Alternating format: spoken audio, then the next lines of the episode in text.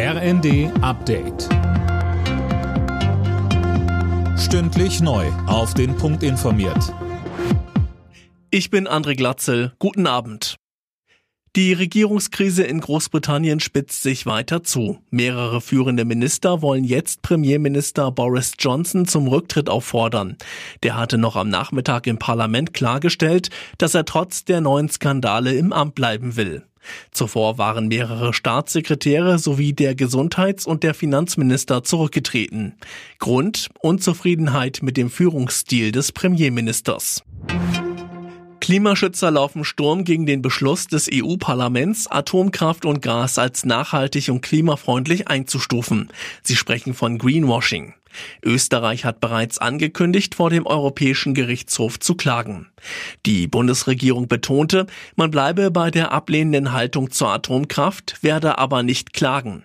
Der grünen Europaabgeordnete Weiz sagte im ersten, Atomkraft ist bewiesenermaßen potenziell gefährlich für Mensch und Umwelt. Das wesentliche Problem ist aber nach wie vor die Versorgung des Mülls, die Endlagerung. Wir hinterlassen damit ein strahlendes Erbe für Generationen nach uns. Auf den deutschen Flughäfen könnte sich die Lage schon bald entspannen. Die Bundesarbeitsagentur hat grünes Licht für den Einsatz türkischer Arbeitskräfte bei der Abfertigung gegeben. Philipp Rösler berichtet. Für 2000 türkische Frauen und Männer wird damit die Einreise erleichtert. In etwa zwei bis drei Wochen können sie nach Deutschland kommen. An den Flughäfen sollen sie vor allem bei der Passagierabfertigung, beim Check-in als Fahrer und bei der Beladung von Flugzeugen aushelfen.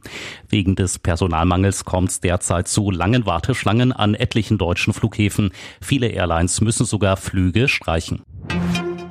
Die Angst vor ausbleibenden Gaslieferungen aus Russland und einer möglichen Wirtschaftskrise drückt den Euro auf ein Rekordtief. Am Nachmittag sackte der Kurs auf unter 1,02 US-Dollar ab. Das ist der tiefste Wert seit 20 Jahren. Alle Nachrichten auf rnd.de